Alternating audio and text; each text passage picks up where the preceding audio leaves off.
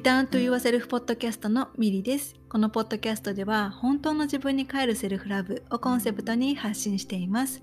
自分に帰ることはその先につながる本当の自分で生きるための土台となります。心、体、魂をつなげて本来の自分を思い出して自分らしく幸せに生きていきたいセルフラブがベースにある心でつながるパートナーシップを育みたいと願う方はぜひリターンと言わせるポッドキャストをフォローしてくださいセルフラブを私からあなたへそしてあなたからあなたの大切な人へ愛が循環していきますように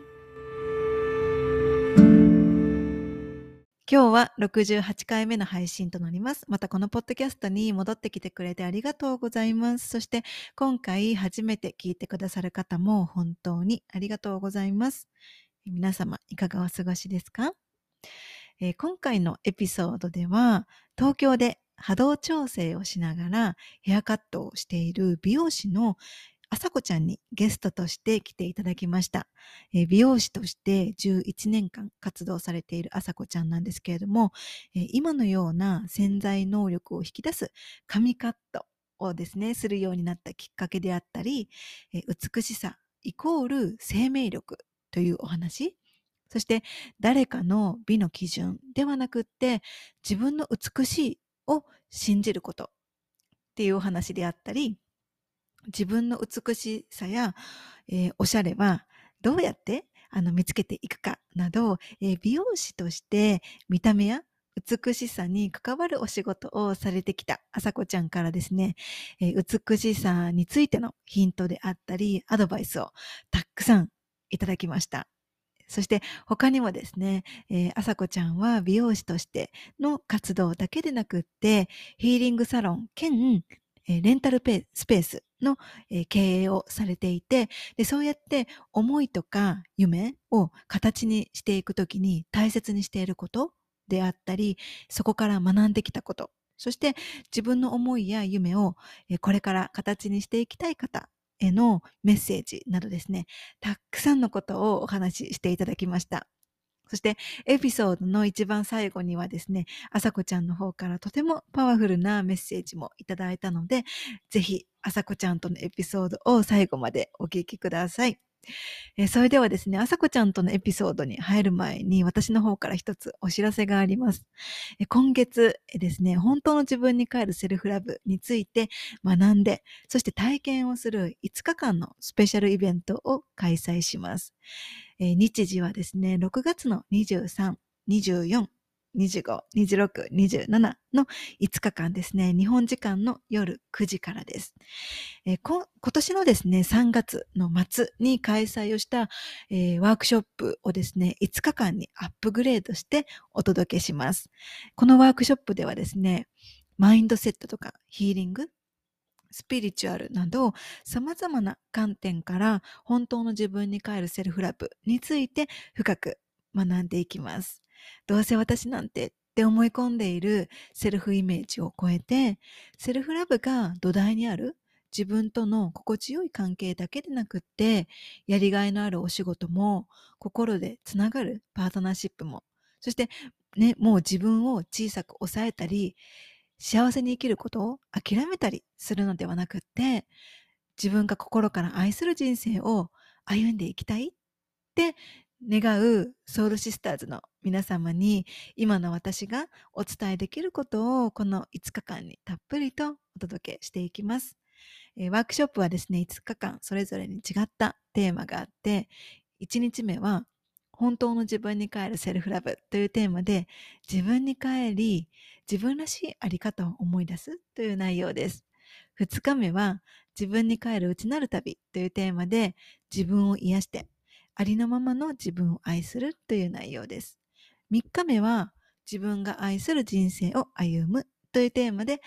えー、本当の自分と調和をして生きていくという内容です。この前半の1日目から3日目は、えー、Facebook にてライブ配信で、えー、ティーチング形式で行っていきます。そしてこの、えー、前半3日間は無料でご参加いただけます。えー、続いて、えー、4日目はですね、自分の内側に帰る時間というテーマで、えーえー私、えーミリによる誘導瞑想で自分の内側に帰る時間を過ごした後は、えーワークショップ、え1日目から3日目で学んだことを振り返って、こうギャザリングに、えー参加している、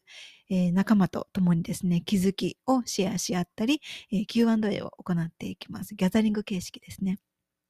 はい。で、5日目、最終日は、本当の自分に帰る時間というテーマで、えーあなたはどんな自分で、どんな人生を生きていきたいですかということで、自分の思いとか夢といった、あなたにとって大切なことを大切にして生きていくために、自分の内側に深く帰るための時間を過ごします。えーアクティビティとしてですね、Day1 で明確にした自分の愛する人生を生きている自分の姿をもとに、ビーイングボードっ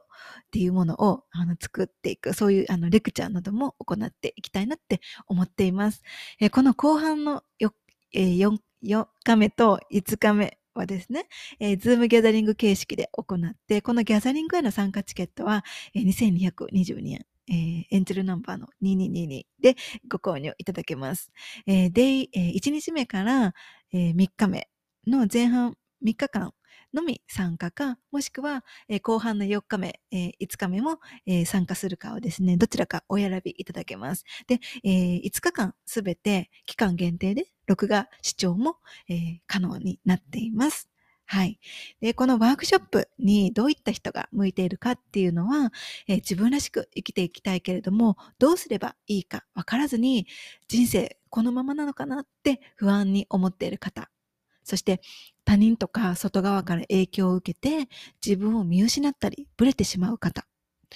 周りと比べて不足感から自信がなくなってしまう方、え同じ悩みを何度も繰り返して苦しさを感じている方、自分に寄り添うとか、自分を癒すってどうすればいいかわからないっていう方、そして、えー恋愛とかパートナーとの関係がうまくいかなくて悩んでいる方、えーマインドブロックがあって行動を制限してしまう方、自分を否定や批判したりして、ありのままの自分をなかなか受け入れられない方、今の人生が心から満足ではないけれども、まあ、いっかとか、どうせ私なんてとか、人生こんなものっていうふうに諦めている方、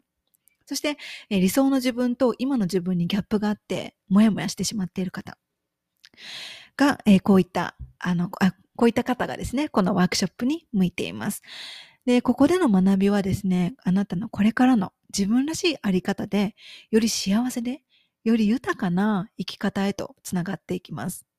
私はですね、本当の自分に帰るセルフラブをコンセプトに、自分を変えるのではなくって、本当の自分に帰っていくことを大切にお伝えしています。で、それはどうしてかっていうことについては、ぜひ、この一つ前のですね、67回目のエピソードで、ありのままの自分で素晴らしいを体現して生き生きるっていうテーマでですね、話したエピソードをぜひ聞いていただければなと思います。はい。えーセルフラブジャーニーをより深く、より確かなものにしていきたい方にもとてもぴったりなワークショップです。魂の成長や魂の喜びにつながる時間を過ごしたいっていうふうに、えピンときた方はですね、このエピソードの概要欄から5日間のワークショップ専用のニュースレターへご登録をお願いいたします。そちらからですね、ワークショップのアクセス方法であったり、さらに詳しい内容やワークショップの中で使うワークブックなどをお届けしていきます。でこのニュースレターはですね、普段私が不定期でお届けしているニュースレターとはまた別のですね、ワークショップ専用のニュースレターとなっているので、もうすでに私のニュースレターを受け取っているよっていう方、そして前回3月に私が開催したワークショップにですね、もうすでに参加したことがあるよっていう方も、改めて今回のワークショップ専用のニュースレターの方にご登録をお願いいたします。本当の自分に帰って、あなた自身をアップグレードしていくための5日間の内なる旅にて、えー皆様と心からつながり合えることを今からすっごく楽しみにしています。はい。それでは私からのお知らせは以上です。えーそしたらですね、潜在能力を引き出す美容師、あさこちゃんとのエピソードを最後までお楽しみください。えー今回のエピソードでは、東京で波動調整をしながらヘアカットをするっていうちょっと変わった感じで美容師をされているあさこちゃんに来ていただきました。あさこちゃん今日はよろしくお願いします。お願いします。お招きいただきありがとうございます。こちらこそ 今日はすごく楽しみにしてました。あさこちゃんのことをいっぱい聞きたいです。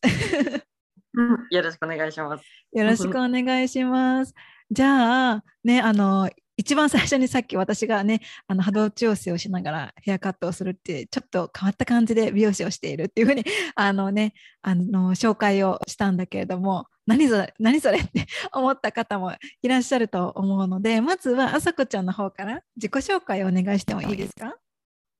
はいもちろんです。はい私はあさこと言います。であの東京の都内であのヒーリングサロン兼レンタルサロンの経営をしてるっていうのと、あとその人のあの潜在能力、潜在的にある能力を引き出すヘアカットっていう形で、あのちょっとスピリチュアルな観点で、あのみな髪の毛を見ながら髪の毛にこう命を宿していくっていうような形で、あのヘアカット、ヘアデザイン、そしてコンサルテーションをしていくっていう形で、あの美容師をさせていただいております。はい、よろしくお願いします。ありがとうございます。はい、なんかあのいつもあのストーリーインスタグラムのあさこちゃんのストーリーの方でなんかヘアカットをしている様子とかを、うん、あの載せていると思うんですけど、うん、なんかその、うん、いつもヘアカットをした後にその鏡で見れるなんか普通だったら鏡ををの前に座って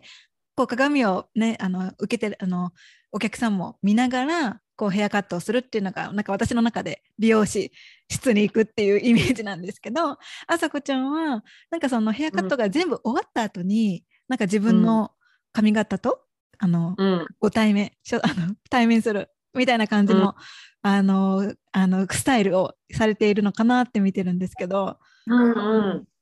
なんかユニークな感じですよね。そうなんですね。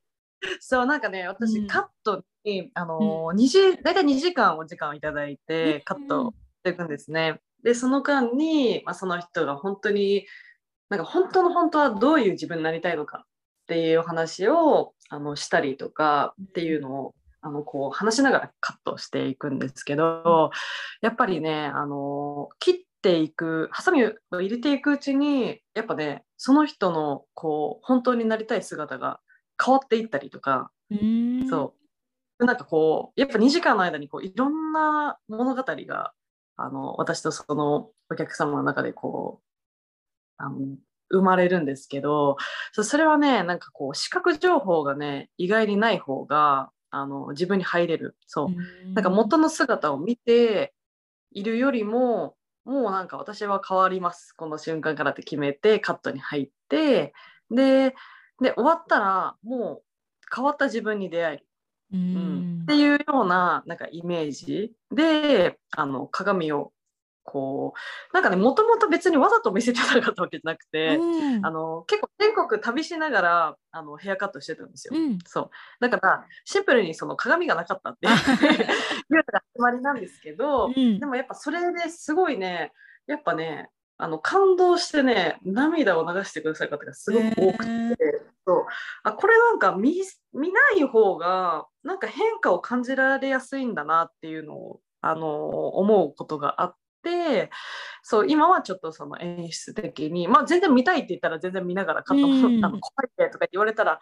あの OK なんですけど、うん、あの今その見ないであのカットて、まあ、自分によりこう目つぶって感じたりとかそのカットして髪の毛がこう風に揺られていく様とかを感じてもらったり、まあ、音楽楽しんだり会話を楽しんだりっていうふうにこう感をこうなんか喜ばせるような時間になったらいいなと思ってあのちょっとセレモニーみたいな感じで、カットしてます。ああ、素敵です。うん、そっか、五感をね、こう研ぎ澄ませたり使ったりする、ね、あの、うん、こうヘアカットの時間ってなかなかないですよね。うん、うん、そっか、ね、いつか受けて受けてみたいです。うん、ありがとう。ぜひぜひ。ね、じゃあ、ね、あのえそうやってこうねあの美容師をされているあさこちゃんなんですけど、ね、なんかこう、うん。いろんなこうあさこちゃんはこうあの、まあ、スピリチュアルなことを大切にしていたりとか、ね、あのこう美容、うん、あの美容とか美？あの美しさとかねあのそういったことを大切にされていたり、まあ、そういったことに関してあのインスタグラムの方で発信をしたり、うん、あのされていると思うのでなんかいろいろねあの美容師の部分のあさこちゃん以外にもあのいろんな部分のあさこちゃんを 今日は聞いていこうと思うんですけどまずその、うん、今のねこうあさこちゃんになるきっかけそのねこう美容師をもともとしていったと思うんでになったと思うんですけどでもその中でこう、うん、ヒーリングとかあの霊気もしたりとか、うん、あのされてると思うんですけど、そういうこうスピリチュアルな部分にこう興味を持ったりとか今のあさこちゃんになるきっかけっていうのは何だったんですか、はい。えっとですね、あの、まあ、も今はちょっとそのスピリチュアルな観点というか、まあ、私その髪を触ると、あの、その人の、こう、なんかまあ感情だったり、そう、なんかこう、髪がどう動きたいのかとか、なんかそういうのがこう、まあ、触れるとやっぱわかるんですね。だからすごくこう、なんでしょうね。まあ、感覚に今特化してるようにな仕事のお仕事の仕方してるなって思うんですけどもともとは本当そういうわけじゃなくて本当3年前くらいかなはそんな感じではなくてもともとはねまあ美容師今11年目になるんですけど、うん、あの6年目くらいまではもう本当にねあのいわいわゆる落ちこぼれ美容師といういうような感じなんですよ。そうもう本当に本当仕事できないよねみたいな。そう本当使えないねみたいなそう結構大手で厳しいところにもいたのでなんかそういうタイプの人ってまあもういじられやすいっていうのもあったから本当にみたいな感じのタイプででやっぱなんかそれでなんかどんどんどんどんこうそれをねこう全部受け止めてしまって自分をすごく責めて詰める癖っていうのがすごいできててだから社会人になってから本当に自尊心があの底辺まであの下がりましてそうでそれでね本当にもうね自分に厳しすぎてあの自分のこともよく分かんなくなった。そう自分が何を感じているのかもわからないっていう状態までなってしまってで2回ほどそのうつの経験もあってそうでもうねなんか天井をこうソファーでねこう見上げるだけの1ヶ月みたいな経験そうで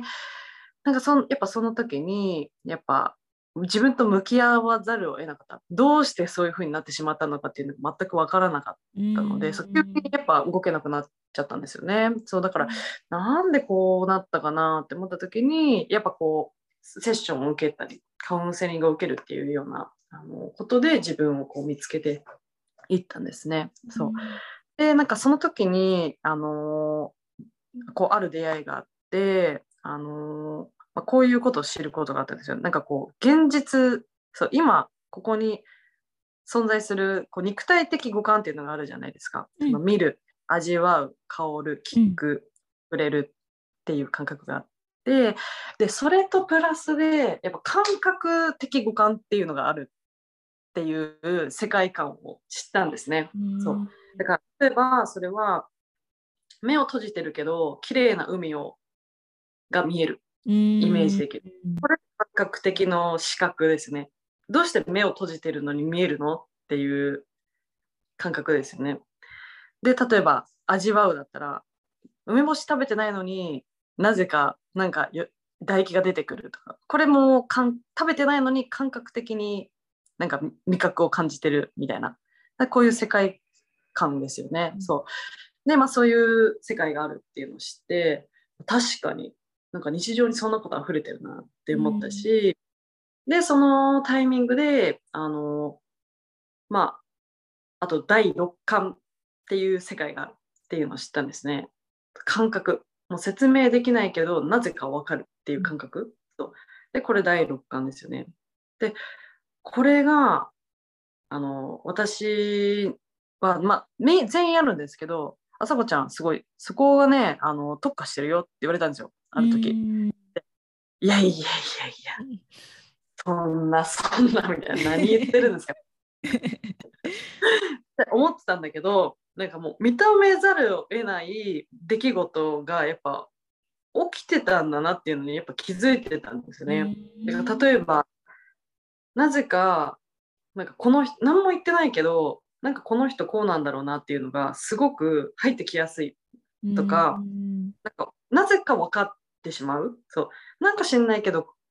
あのこう今こうじゃないですか？って言ったらえなんで分かるの？みたいなことがやっぱその美容師をしてる時すごくあったしやっぱこうキャッチしすぎて本当に疲弊してたんですよね。うそう。なんかそれをなんかやっぱ知らないでやってたの今まで。そう知らないでなんかこうあ今明るくしといた方がいいなとかそう今ここをなんかいい感じにしといた方がいいなとかっていうのをなんとなくこう知らなかったんだけどやっぱそれの存在に気づいてなかったからあのー、それがね苦しかったんですけど、うん、それがあ自分の特技なんだ。それそれがなんかこう自分の特性なんだって思った時になんかすごく楽になったしでそこからじゃあこれをなんかどうやって自分は生かしていこうってなった時にどんどんどんどんブラッシュアップしていって結局その自分のもともと自信のなかったカットにそれがパチッと組み合わさった時になんか自分の武器に変わっていったんですね。うん、そ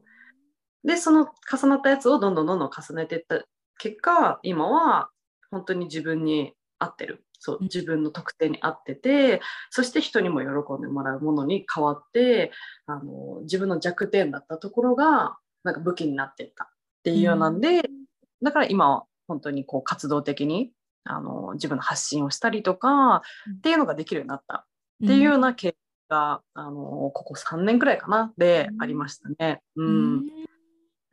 そっか。じゃあ、うん、その美容師歴としてはなんかそうやって10年近くっていうふうには長いんだけれども、うん、こう今のスタイルというか、ねあの、うん、今の朝子ちゃんの活動のような形になっていったのが本当に3年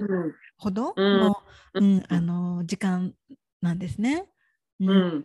そうですね。まあでも3年前からそうなんじゃないかって気づいたくらいだから、うん、から本当にってできるようになったのは本当にここ1年くらいですね。あそっか、うん、そっかそっか。ね、うん、じゃあ本当にこう今のあさこちゃんになるには最初から今のあさこちゃんに、ね、のような感じでは、あのなあのなかってこれまでのその経験、でそうやってこう、ね、天井をずっと見続けてしまっうようなあの時間しか過ごせなかったような状態の時のあさこちゃんも、ね、経験をして、うん、でそこからそういう、ね、カウンセリングとか、うん、セッションとか人のあの力とかを借りながら、うん、ね、あの本当の自分にこう気づいていった思い出していった。そして本当の自分が持っているこう力っていうか感覚とかを取り戻してそれをこう活かせるようになってそしてそれを使ってこう誰かを喜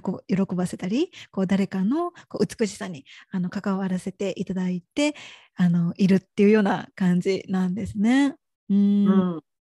とても素敵です。ありがとうございます。うん。そっかね、もちろんね、こう今の朝子ちゃんになるまでいろんな経験、いろんなね、辛かったこととか、いろんなね、苦しかったこととか、たくさんね、あったと思うんですけど、ね、うん、なんかそれでも今ここまでこう、ね、あの活動的になったあの活動的にこうお仕事ができるようになるまでにやっぱりこうあの、ね、誰かの助けをこう誰かのこうサポートを借りる以外に何かあのなんていうのかなしてきたことなんかこう自分をその期間そのとても大変だった時期に自分をケアするためにしてきたこととかってどんなことがありましたか、うんそうですね。でも本当になんかやっぱりない自分と本当に対話を重ねてきたなって思ってて、うん、うん、なんかこう本当に少しずつなんか自分をこう責めないように、うん、なんか出たのが本当に大きかったなって思っていて、うん、まあそうね具体的なケアの方法を話したらいいのかしら、うん、どんな感じ？そうね、うん、なんかまあそうこう自分を否定しないとかをしてきたっていうこと？自分の対話とか、うん、うんうん。っていうことだよね。うん。ううん。ん、そうだね。そう、そこは結構、なんだろうん。う、難しかった。でも、やっうん。ぱ攻め力だから、うん。そう。攻めすぎて、もう本当に、なんかなんだろう、傷ぐ、なんか本当に体を傷つけないリストカットみたいな感じだったよね。あーあー。うんうんそうそう。本当に心をさ、なんか自分でえぐっうん。なんか結構自責の念がこう、ある人って本当いっぱいいると思うんですよね。うん。うん、うん、なんか見た目でこう血が流れてないから結構意外にみんな気づかなかったりして自う分んってことにね、そうなんだけどやっぱ結構ぐさぐさぐさぐさやってる人うん。多分いっぱいいるんじゃないかなって思ううん。だからまずなんかそれに気づくことその自分に声をかけてるんだろうん。そう。う。っていうことに気づくことが本当に第一歩だなって思ってて、うん。なんかやっぱね結構ねいると思うんですよ。あの、あまたやったねとか。うん。自分にね、うん。そう。えまたちょっとさそういうことしたでしょ？とかなんか、責めてる言葉を脳内でかけてる人って多分ね結構いると思うんだけど、うん。そう。なんかそれをなんかやっぱこあそうねやったことあるわ。なんかね言葉を転換してた。そうなんか、うん。そうやってあまたやったでしょみたいな言った時になんかあこれ今責めたなって思った時にあなんかそうじゃなくてあのこうだったよね。やっぱ、うん。あのもうちょっとこういうふうにしたらより良かったかもしれないねっていうふうに言葉を一つでも少しでも和らげるっていう作業をしてたかもしれない。あーそっかうんうんうん。ねえ大切だよね。なんかそのあ責めてるなってその時に気づくことがまず大切だよね。なんかうん。どうしても責めてたらもう責めるのがもうそれが普通になってしまってたらなかなかそれさえも気づけなかったりするからうん。ねそうやってこうその時に気づくっていうことすごく大切だよね。うん。うん。言葉って本当に、うん、なんか自分の体に蓄積されていくものだからそうどれだけこう言葉を変えれるか。そう、うん。いい言葉を知ることも大事ですよね。そう。だから素敵な言葉使う人と一緒に行ったりとか、うん。うん。そう。なんかそういう自分に優しい言葉をかけてくれる人に接してみるとか、うん。そう。もしくは本当に素敵だなって自分が思う人ってきっとなんか言葉のチョイスが綺麗だったり、ねうん素敵な方って多いんじゃないかなと思うからそういう人がどういう言葉使ってるのかみたいな感じで、ちょっとあのそこにフォーカスしてみるとなんかいいかもしれないね。ううん。ん。ね。なんかそのね言葉言葉のパワーっていうと本当にあの、うん。今朝子ちゃんが ちょうどこれ収録する前にも喋ってたんだけど最う近よく朝にあの、うん。ストーリーの方でねとてもこう気づきにつながるようなあの、まあ、癒しにつながるようなこう、まあ、自分の内側を見つめてみることにつながるような言葉を朝子ちゃん最近あのうん。毎朝朝にあのねあの発信うんストーリーでしてるので、もしよかったら ね、あの、うん。チェックしてみてほしいなって思いながら 聞いて今聞いてました。うん、はい、うん。じゃあじゃあそのね、うん。あの朝子ちゃんにとってねこう最近ね、こうあのセルフラブとか、まあ、セルフケア、セルフヒーリング。なんか普段の朝子ちゃんはこう自分のためにこんなことしてるよとか、まあ、具体的なことうん。をあの、うん。があればぜひ聞かせてください。OK です。うん。そうなんかね、最近やっぱりうん。大事にしてるのは、あの、まあ、逐一、ヒーリングは、私は霊気って言って、あの、その自分のこうエネルギーをあの守ったりとかう、ん。チャージしたりとか、あの、するような、なんて言うんだろうね、手法っていうの？を、あの、まあ、ちょっと学んでる、学んだので、あの、それをよくよく使ってるし、常々日常でやって自分の状態をこう調整してるんだけど、あのまあ、霊気持ってる方はそれやったらいいなって思うのと、で、まあ、持ってない人は、あの、自分の中にね、あの、脳内でね、理想の彼氏を作ってあげるのがいいなと思ってて、うんうん。っていうのも、なんか、やっぱり、チェック、自分をチェックしておくってこと本当に大事で、で、そのね、彼氏にいつもね、声かけてもらうわけですよ。なんか、うんあみーちゃんだったら、え、みーちゃん、あの、大丈夫？疲れてない？全然疲れてないのに。疲れてなくても、欲しいじゃん。ね。気使ってほしいじゃん。なんか気づうんみーちゃん大丈夫？みたいな。そこの段差大丈夫？みたいな。転ばないよねとか、ね なんか、あ、ちょっとゴミついてるよ、髪に。みたいな。そうでもそれってその見てくれてるっていう感覚がするじゃない？そううんあ自分なんかすごい愛されてるんじゃないかみたいな感じするじゃない？そういうなんか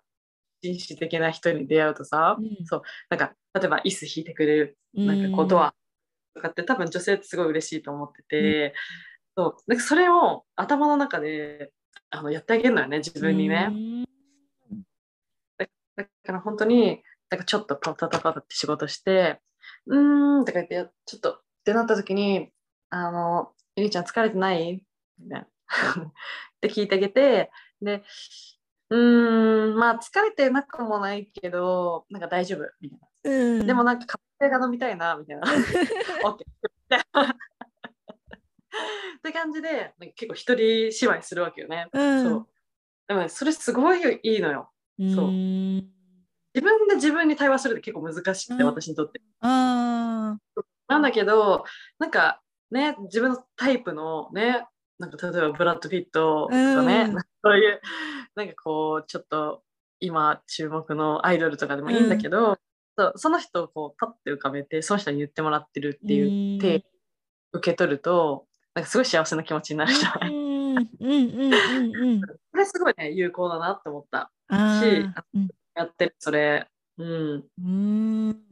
確かに。ねなんかそので私も私もそのなんていうのかな。イメージの中ではそれはうん。やったことはないんだけど、でも、うん。その自分をなんていうのかな。その、えー、とパ自分が自分のパートナーになるみたいな、うん。うん。なんかそこなんかそういうふうにこう私も考えてたことあの考えている、うん、から、なんかこう似てる、うん。あの同じような感じだなって思いながら今聞いてた。ね。多分やり方多分ねい一緒のことしてるよね結局多分そうそう。形が。そう。でも自分なりのそのしっくりくるうん。なんか形を見つけるのがいいよねみんなね。うん。うん、そう。でも私はねなんかねそうなんかね妄想しないとできないんだよね。そうか。じゃあ、あの、あさこちゃん、こう、イメージを使う派なんだね。そうだからそれがあった方がやりやすいからうん。そういうふうにやっててそう。ねだからよくさ最近はこう自分の親友になろうとかさ、うんこううんなんかいろんな形があると思うから自分の中で親友の方がしっくりくるんだったら、うん。そう親友だったらいいし自分自身と対話するのが一番心地いいんだったらそれやったり、うん。ね、ノートの友達の人もいるかもしれないし、うんうんなんか本当にそうやって自分なりのこうかいい形、うん。そうホッとする形を見つけるのが大事かなって思うね。うんうん。うん確かにそうだよね。ね、うん。なんかそれがパートナーそのね自分のパートナーあパートナーの人もいれば、もしかしたらうん。ベストフレンドかもしれないし、うん。チアリーダーかもしれないし、うん。でなんかそうやっって自分にとってしっくりくるあいなんかこううん。存在と対話するみたいな感じ、うそうそうなんか妖精とかでもいいかもね。あー確かにねみーちゃんみたいな。かわいいそうそう。髪割りのやみたいな。確かに。ちょっとあーみたいな。キューみたいな。ねうんうんうん。なるかもしれないしうんうんね。うんうん ね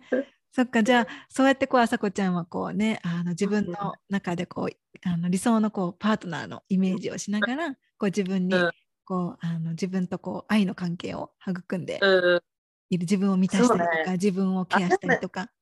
うんあれかもしれない。なんかやっぱでもいろんなキャラクターにしてるかも。でもよく考えたら。なんかいつも彼氏じゃなくて妖精にしてる時もあるし、うん友達にしてる時もある。うんなんか日替わりイベントみたいな。楽しい 飽きない。ね。そうそうそう。飽きないようにね変えてんだと思う。多分自分で。そっかうん面白いそっかそっか。そっかね。じゃあなんかそういうのねあのぜひうん。聞いてくれ、これを聞いてくださってる方試してみてください。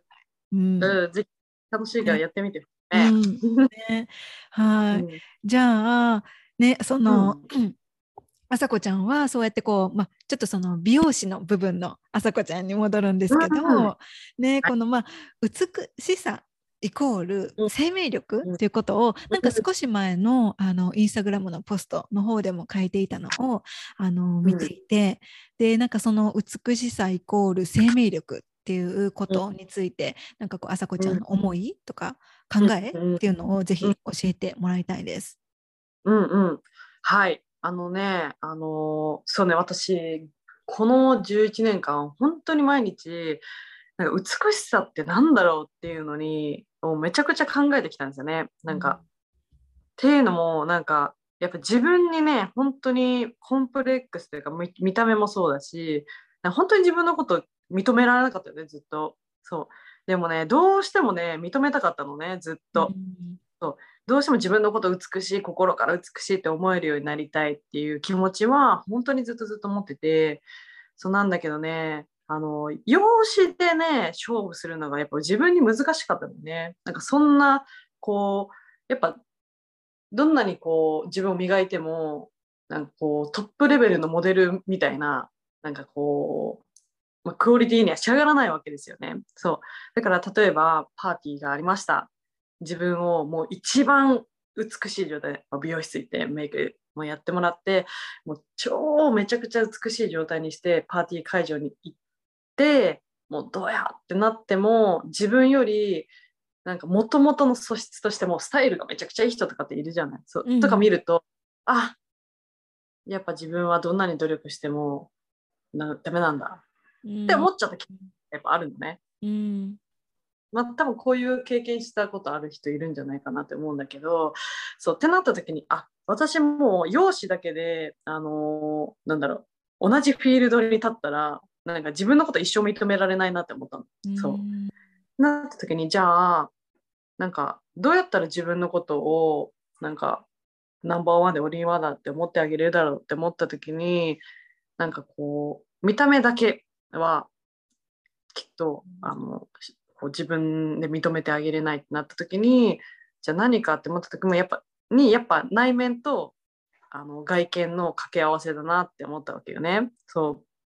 でじゃあなんかそもそも自分はどういう人を美しいって思うんだろうっていうところを考えた時にあのー、やっぱね例えばめちゃくちゃもう容姿が綺麗ででもなんかこうスンみたいななんか何？なんかうざいんだけどみたいな感じの人に私はあの別にそういう人で素敵ななっていう感性があっても全然いいと思うね。でも私はなんかそういう人よりもなんか道でなんかこっそりこうなんかスッてこう例えば花をなんかスッて見てるなんかおばあちゃんとかをさなんか美しいなって思う瞬間があるのよね。そうこれって何なんだろうって思ったの。若さでもないきっと造形でもない。なんでこういうなんか美しいって私感じるんだろうって思った時に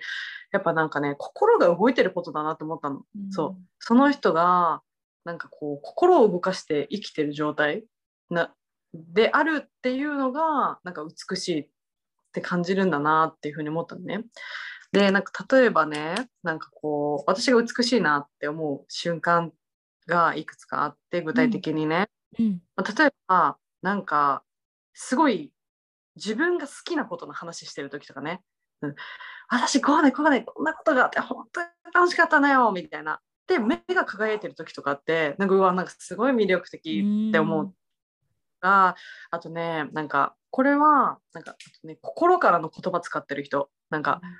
もうねこの自分の内臓っていう楽器を使って声を出してる人。だから心から持ってることを発してる人とかをの話とか聞く聞いたりそういう人が話してるのとか聞くとうわ美しいなって思ったりとかなんか物をこう美しくめでてる手だったりとかなんかあとこう何か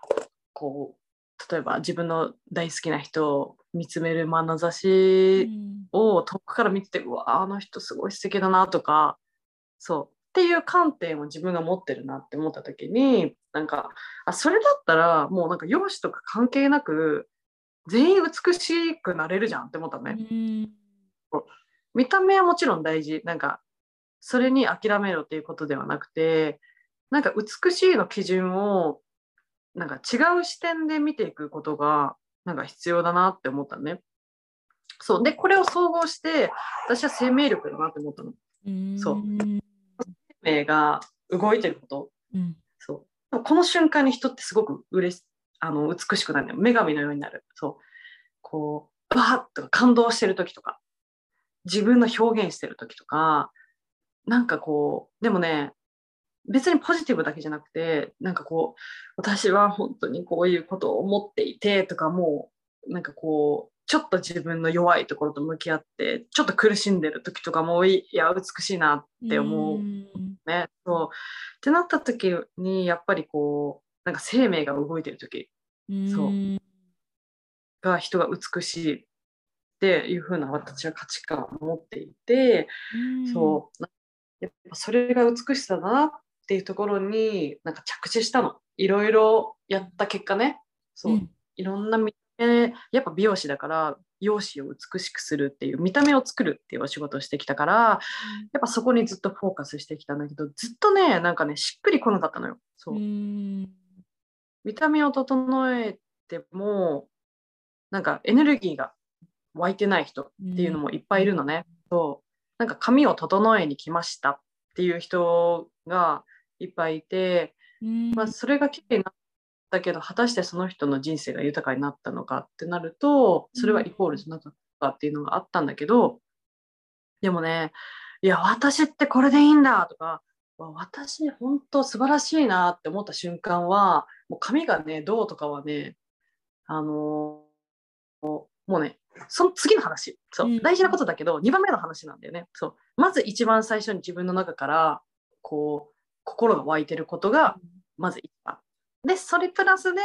それをより豊かにするために見た目メイクアップがあったり、髪をこうヘアメイクしたりとかカットしたりっていうのがあるんだなっていうようなことをあの思った。そう。だから、一番最初にこう今ねこれを聞いてくださる方はなんかそこを一番大事にまず、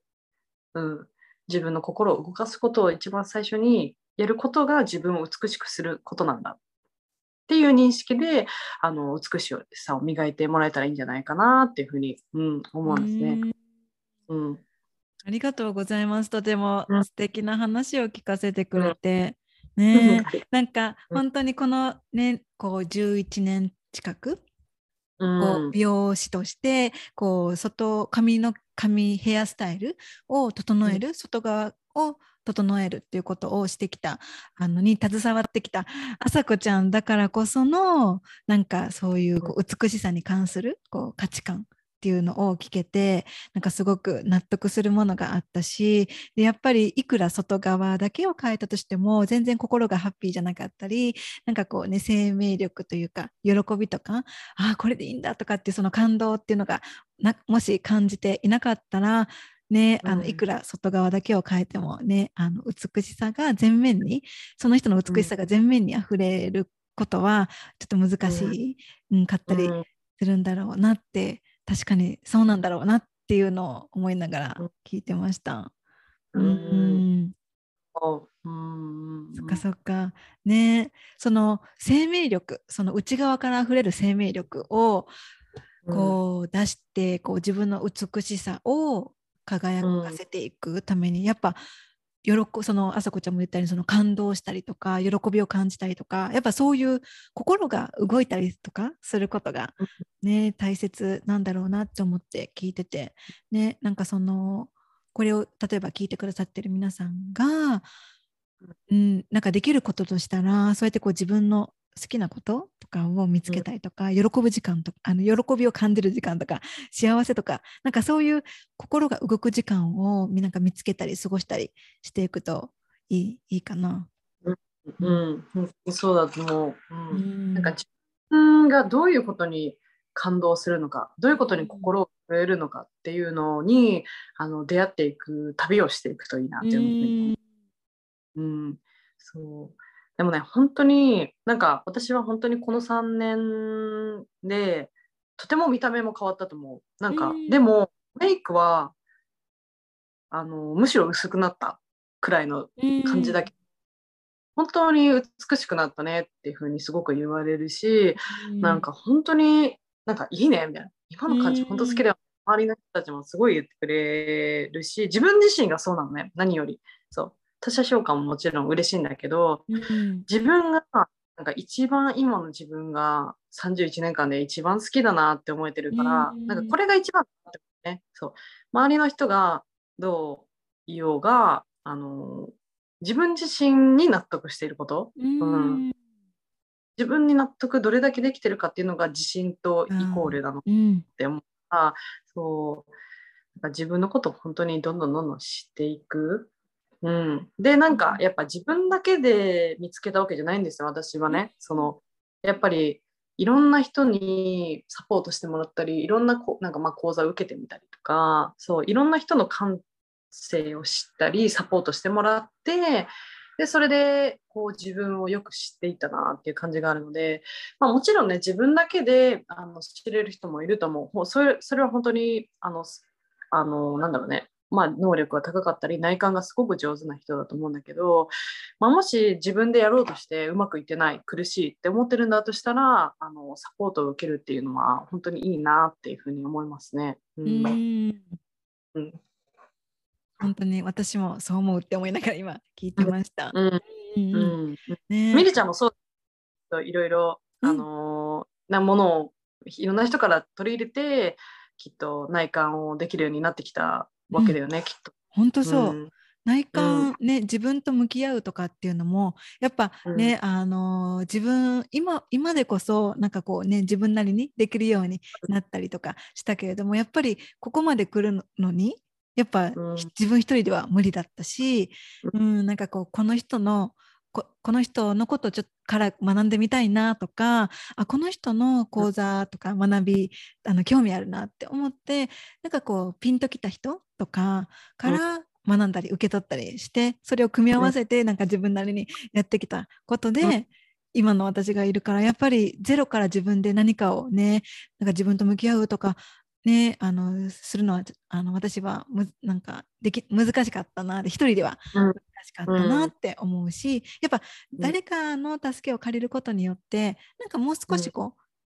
スピードが速くなるというか 何て言うんだろう。うん、であの、うん、その自分と向き合うジャーニーをあの、うん、自分のペースだったらなかなか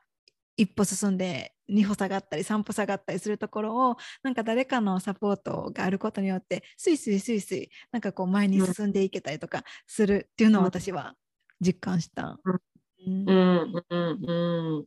うん。いや本当そうね。そうだったなって思うね。うん。ねまあ、今もそうだしね。別に終わったわけじゃなくてね、うんうん、私も、うんうん、日々日々そんなことがあってじゃあ今回はサポート借りてみようかな。今回はちょっと自分で頑張ってなっていうのを楽しめるようになんかなってきたなっていう感じがあるよね。うん、うんうん、確かに。ね。うん、はいね、じゃあねそのそうやってこう美しさイコール生命力っていう話をねこう朝子ちゃんから聞かせてもらったんですけどもう一つなんかこうあの美しさに関することであの誰かのねこう美の基準ではなくってこう自分の美しいを信じるっていうことについてね、うん、こう自分の美しいを信じるって、うん、なんか むずなんかこうねむずかしいこともあるのかなってこう思ったりもするんですけど、うんなんかねこうどうやってやっぱその、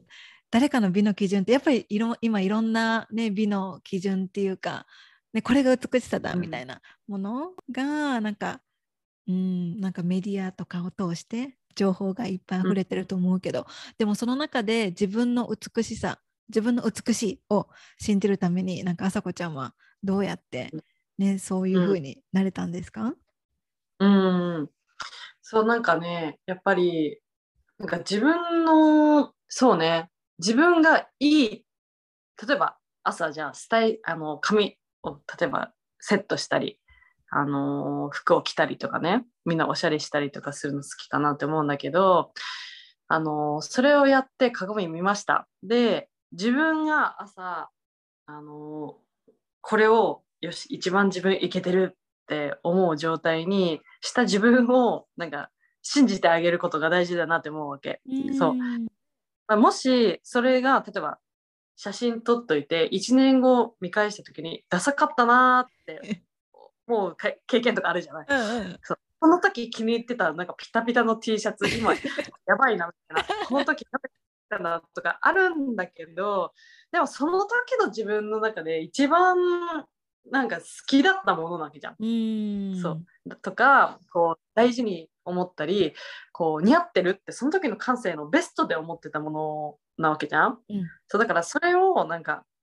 信じて街を歩こうよって話。そうそう。なんかこういつもさそうスタイリング可愛くしたのにえなんか変って思われてないのかな？ああみたいな、うん。なんか大丈夫って思ってるのってさなんかなんか楽しくないじゃん。そう。うん。でもやっぱり自分の人生のなんか一部ね服とか部屋も自分の人生の楽しく生きるためのあくまでツールであって、うん。そう。えもう服がああってなってる状態とかあ髪あとかメイクあってなってる状態で日常を過ごすのってなんかちょっと本末転倒じゃない？なんかうん。豊かさを出するためにそれをやってるのに、うん。なんかそれがなんか人生になってしまうっていうのは、うん、なんかちょっとなんかその楽しみが半減してしまうなって思った時にあの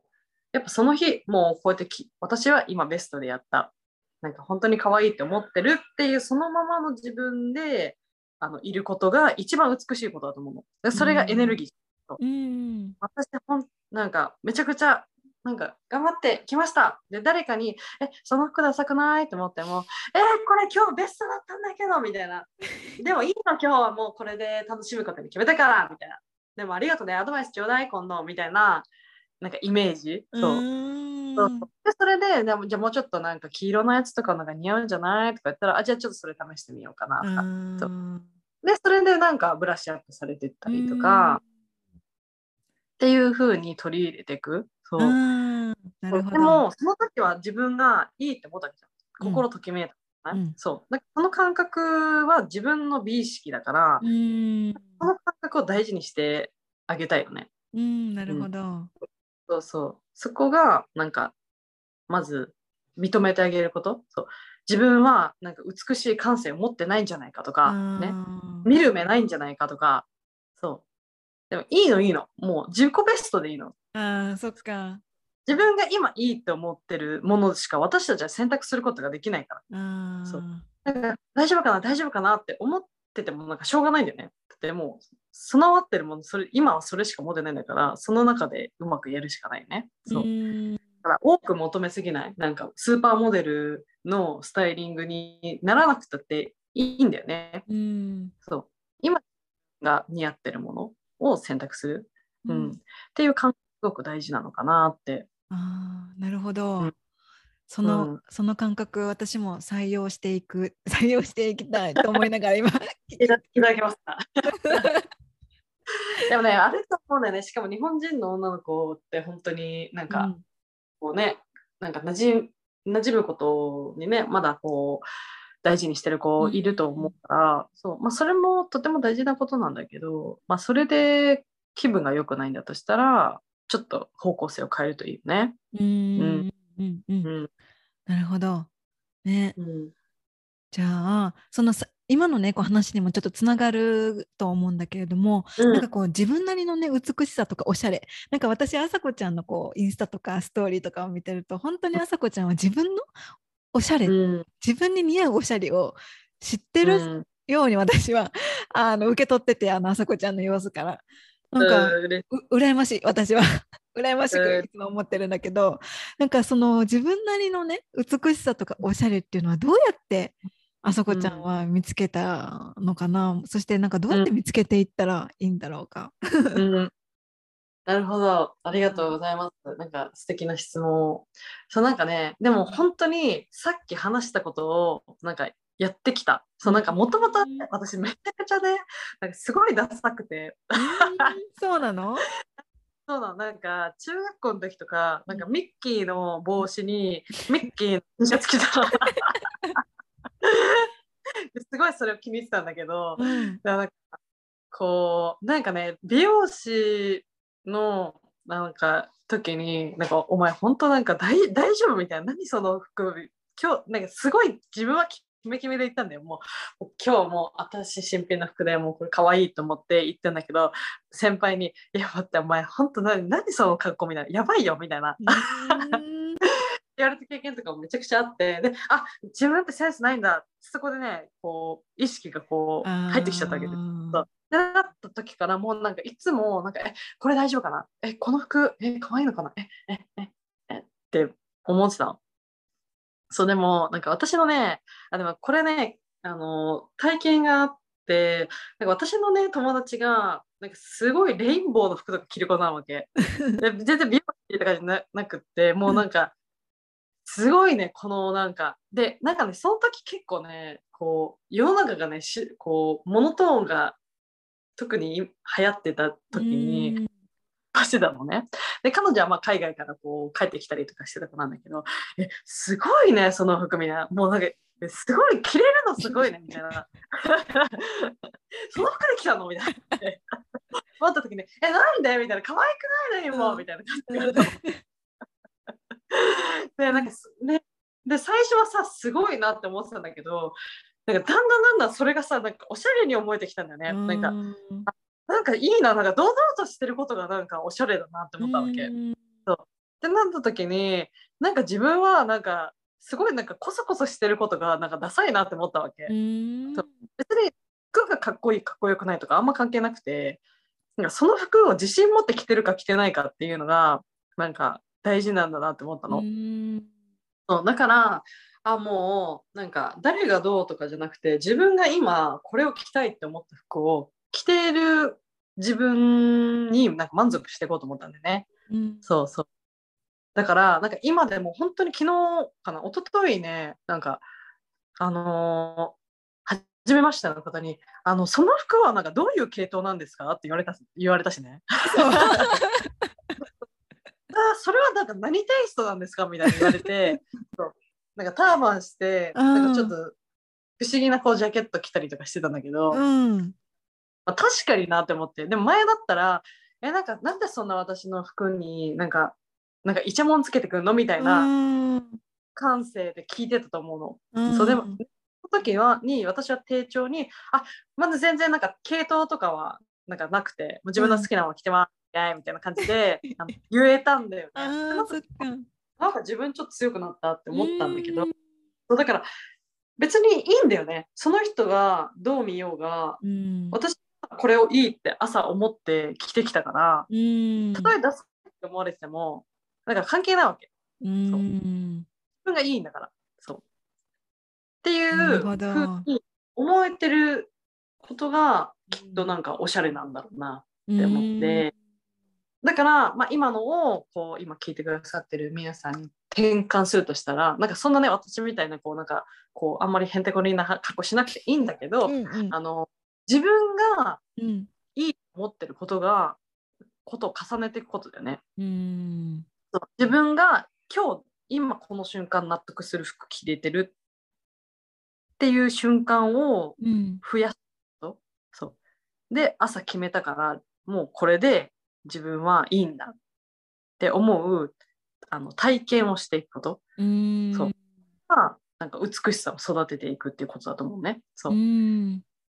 もうかっこぶれない自分をそう自分がいいんだって思う自分を作っていく。そう。でそうなっていくともうおしゃれおしゃれじゃないと関係なくてなんかこの人もなんかかっこいいなってなってくるからさ。オーラが出てくる。なんかあの人なんかなんか素敵ねって、うん、そう。それは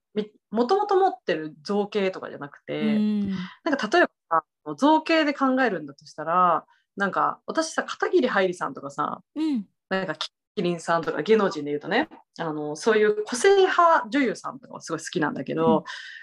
うん、もう彼女たちってすごい魅力的だなって思うのね。うん、なんかそれってもともとの容姿で言ったらもしかしたらモデルさんとかの方が美しいっていう感世の中のね美しいには当てはまってるのかもしれないんだけどやっぱりなんか子が出てるっていうのって本当に魅力的だなって思うから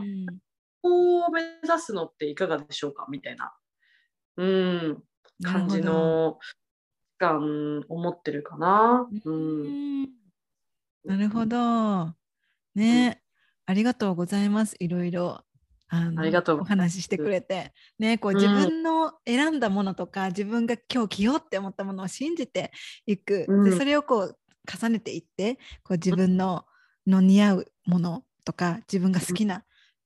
お洋服とかおしゃれっていうのを見つけていったらね。うん。いいいいのかなっていうのを今うん。聞きながら思ってた。うん。うん。本当にそう。そうねなんか心の、そう、心の震えをすごい大事にしてほしいな。うん。そう、心が、なんかこう、うわっとか、うん。すごい、かわいいっていう、この、なんか心からこう飛び出てきた感覚。うん。これは本当に OK のサインだね。うん。それだよっていうそれだよ。サイン。だそう。わかりやすいと思う、すごく。ううん。んこれでいいのかなとか、何か決断するのに難しい人は、うん。心がなんか飛びで湧き出てきてるって自分に問いかけてみるとすごくいいよね。なるほど。じゃあ、うんそうやってこうお洋服を選ぶときにもそうやってこう心、心でどんなことを感じてるかっていうのも感じてみながら選んだらいいってことですね。うん。いいと思うんうんうん。わかりました。私もそうやってしていきます。う。うん。はい。は いやってみて。はい。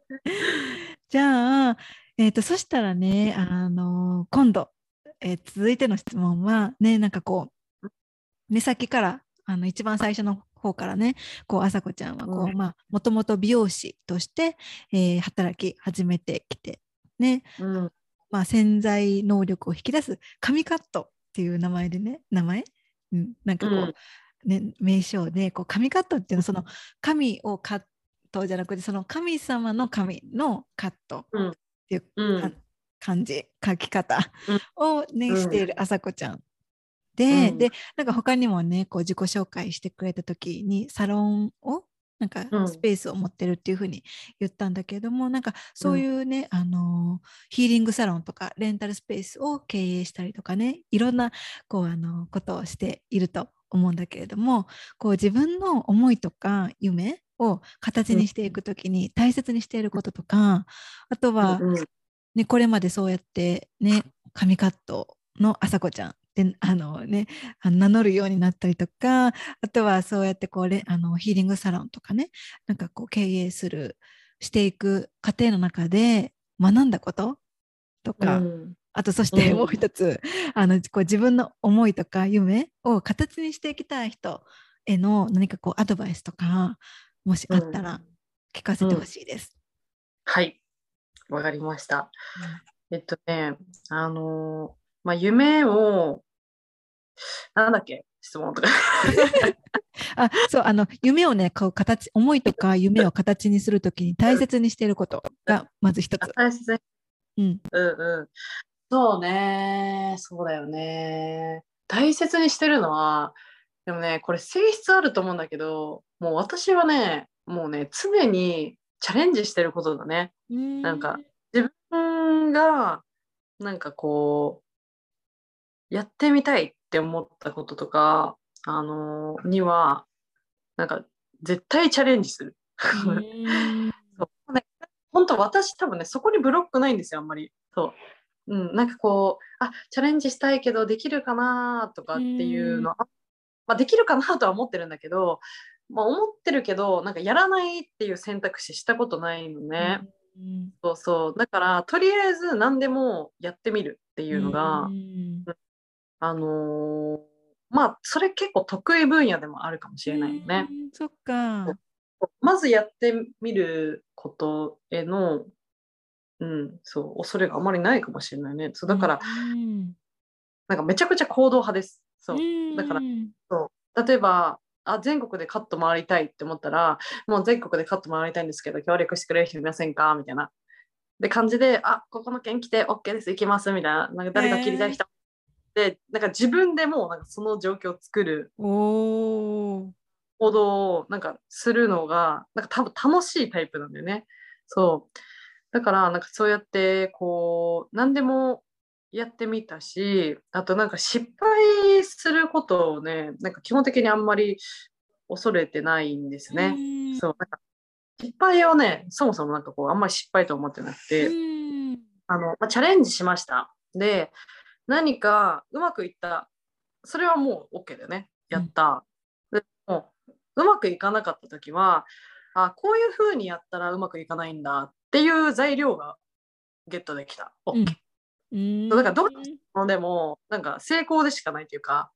そうそうそうっていう考えを持ってるからなんかだから多分チャレンジすることが怖くないんじゃないかなって思うねだから全部じ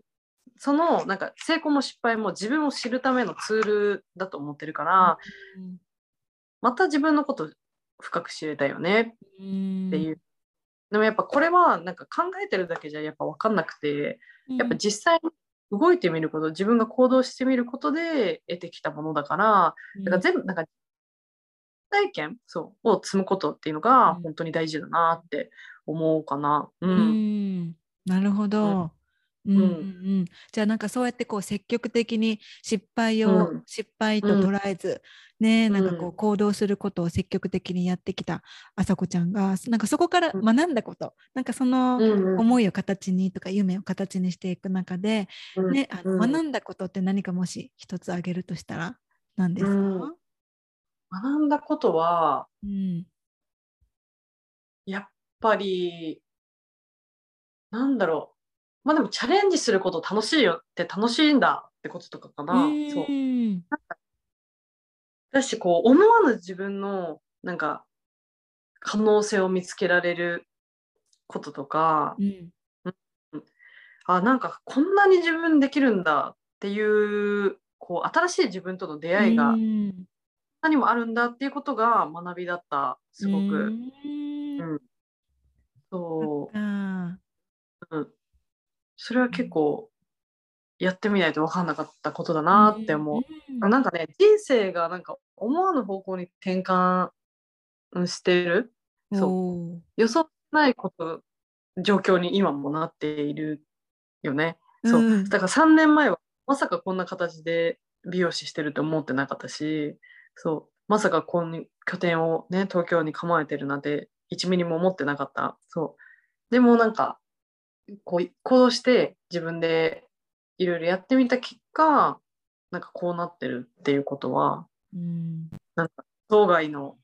人生になったなっていう感じ、うんうんがする、うん、うんしこれからなっていくと思うからもうどうなっちゃう？楽しみみたいな、本当だね。ううん。っていうような感じかな。ううんんううんん。そっかじゃあねこうチャレンジしていく中で新たな自分のに出会えたりとか、自分あこういう自分もいたんだとかなんかそうやってこう自分の可能性がどんどんどんどん拡大してうん。いったのかなってだから3年前の自分では想像できなかった今あさこちゃんにうん。の活動の幅になが広がっていったりとかねしていってるのかなって今思いながらうん。聞いてました。うんうん。うんうん。うんね。ねじゃあそのあさこちゃんはそうやってねこうあの、こう行動することがあまりそのなんていうの？チャレンジすることが得意、うん。そういう性質であるっていうふうにさっき言ったと思うんだけど、でもねなかなかうん。行動するのが怖いっていう人もたくさんいると思うんだよね。うんであとは、うん。そのあさこちゃんは失敗を失敗と考えてない、ねあのまあ、そこから学べることもあるみたいな感じであの捉えてるというふうにさっき言ったんだけれども、でもそうは言っても、ね、失敗したら、あーとかなってしまったり失敗したらもうやめておこうってなってしまったりとか、そもそも失敗するのが怖いからもうやめてしまおうって、うん。ねなんかこうチャレンジすることをお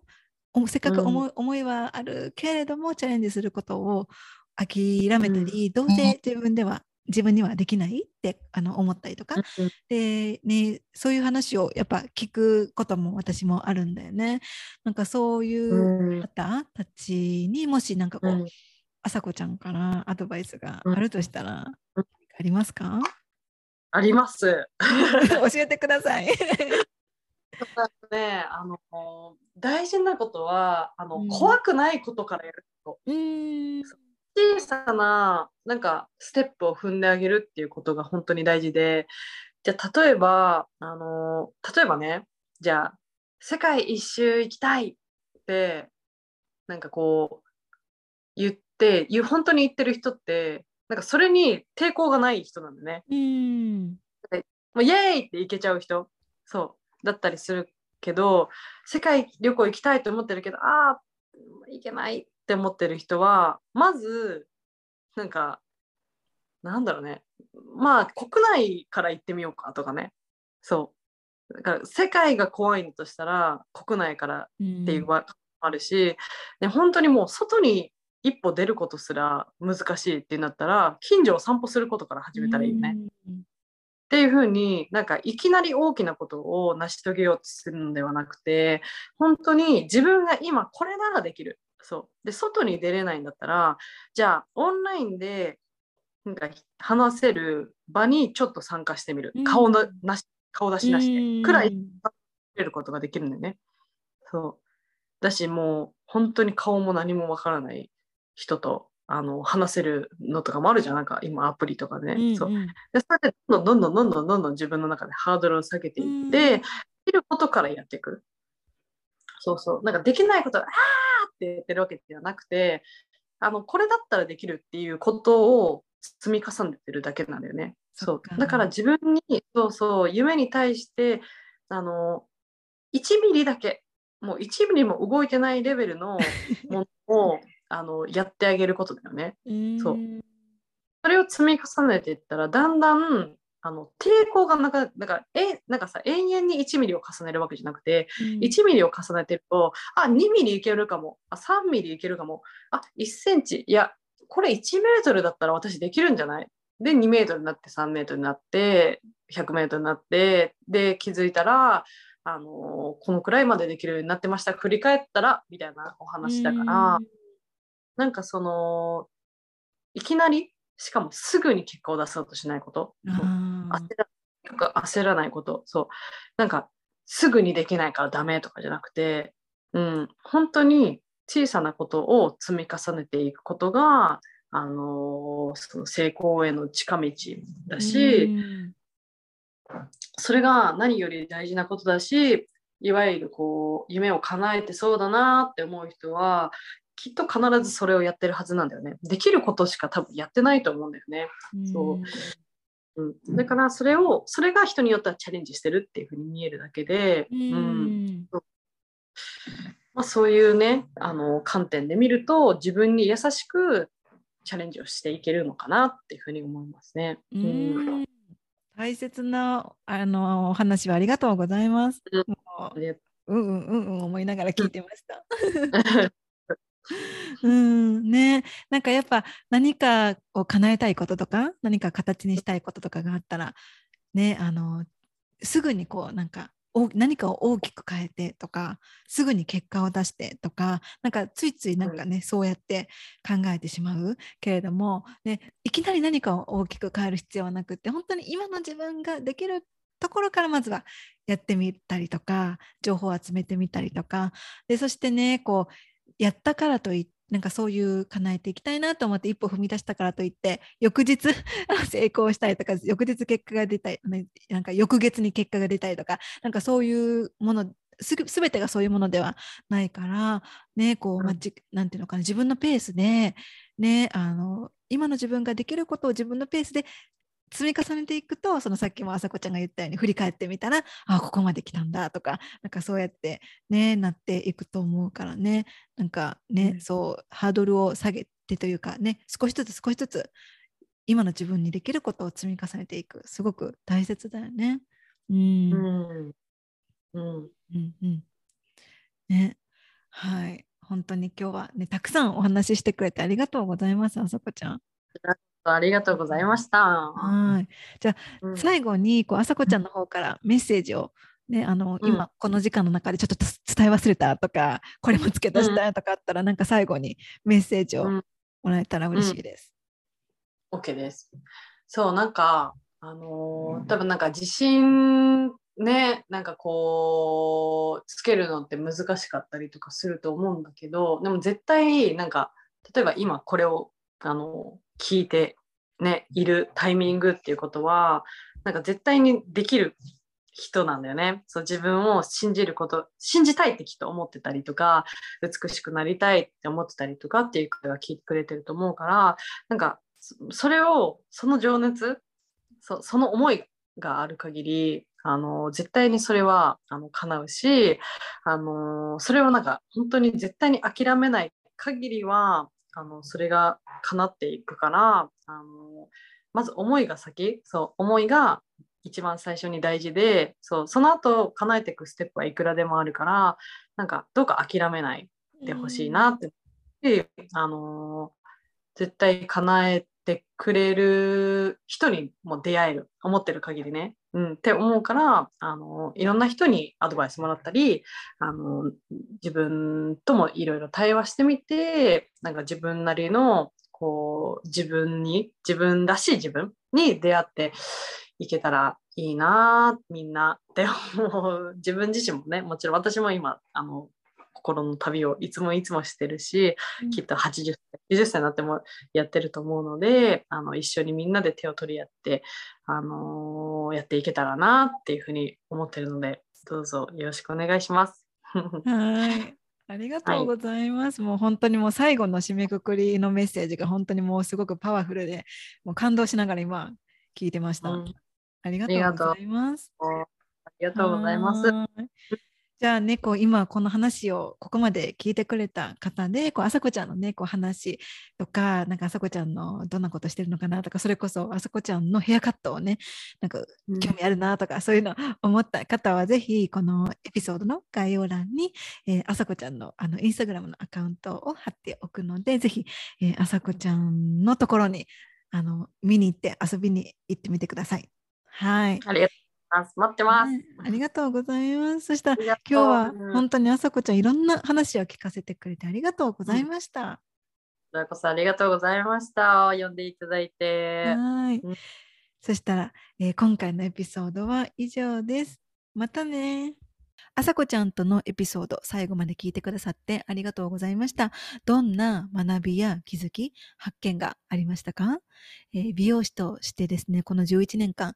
ずっと美しさって何だろうって考えてきたあさこちゃんからですね、あの、伺った美しさについてのお話はとても、あの、どれもですね、とても印象的でした。特に、まずは自分の心を動かすことが美しさにつながるっていうことが、私にとってすごく印象に残っています。自分の心が動く瞬間に、たくさん出会って、そして内側から美しさが溢れる人でありたいなって、そうなって、あの、生きたいなっていうふうに、あさこちゃんの話を聞きながら思っていました。はい。そしてあと、自分は美しい感性を持っていないんじゃないかとか、見る目がないんじゃないかって思わなくていい？今持っている感性の中で、今自分に似合っているものを選択していくことが大切っていう言葉も、あの、私の心に残りました。はい。そしてエピソードの最後の方で、あさこちゃんが話してくれた、思いがある限り絶対に叶うっていうこと。そして思いが一番最初に大切で、その後に叶えていくためのステップはいくらでもあるから諦めないことっていう言葉もすっごく胸に響きました。たくさんね、あのメモをしたい部分がありましたが、皆さんはいかがでしたでしょうか？今回のエピソードから学んだこととか、共感したことがあればですね、あさこちゃんとか私を、えー、タグ付けをして、インスタの方にシェアをしてもらえると、皆さんがどんなことを学ん学んだのかとか、どんなことが心に触れたのかっていうことを知ることができるので、ぜひあの教えていただいただければなと思います。そしてこのエピソードが必要な方が周りにいらっしゃれば、ぜひシェアをしてあげてください。えー、あさこちゃんのあのインスタグラムのアカウントはこのエピソードの概要欄に記載をしているので、ぜひこのエピソードを最後まで聞いて、あさこちゃんのことが気になるなとか、あさこちゃんのヘアカットってどんな感じなんだろうとか、あさこちゃんってどんな人なんだろうって、あのね、もっともっと知りたいって思った方は、ぜひ、あさこちゃんの、えー、インスタグラムのアカウントの方に遊びに行ってみてください。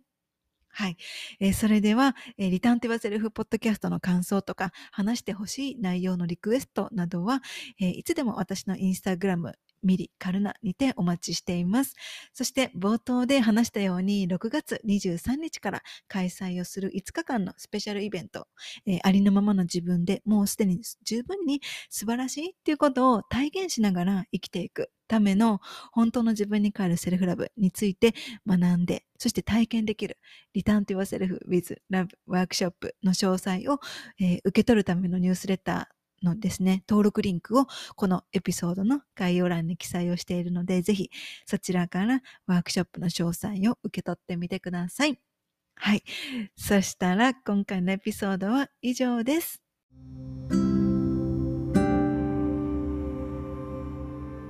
エピソードを最後まで聞いてくださってありがとうございました。私の日々の発信はインスタグラムミリカルナをフォローしてください。また自分に帰るセルフラブに関してこんな内容を話してほしいなどがあればお気軽にメッセージいただけると嬉しいです。そしてセルフラブのことやこのポッドキャストのエピソードが必要な方が周りにいらっしゃればぜひシェアをしてあげてください。これを聞いてくださった皆様が今どこにいて何をしていても今この瞬間が幸せでありますように。それではまた次回の配信でお会いしましょう。またね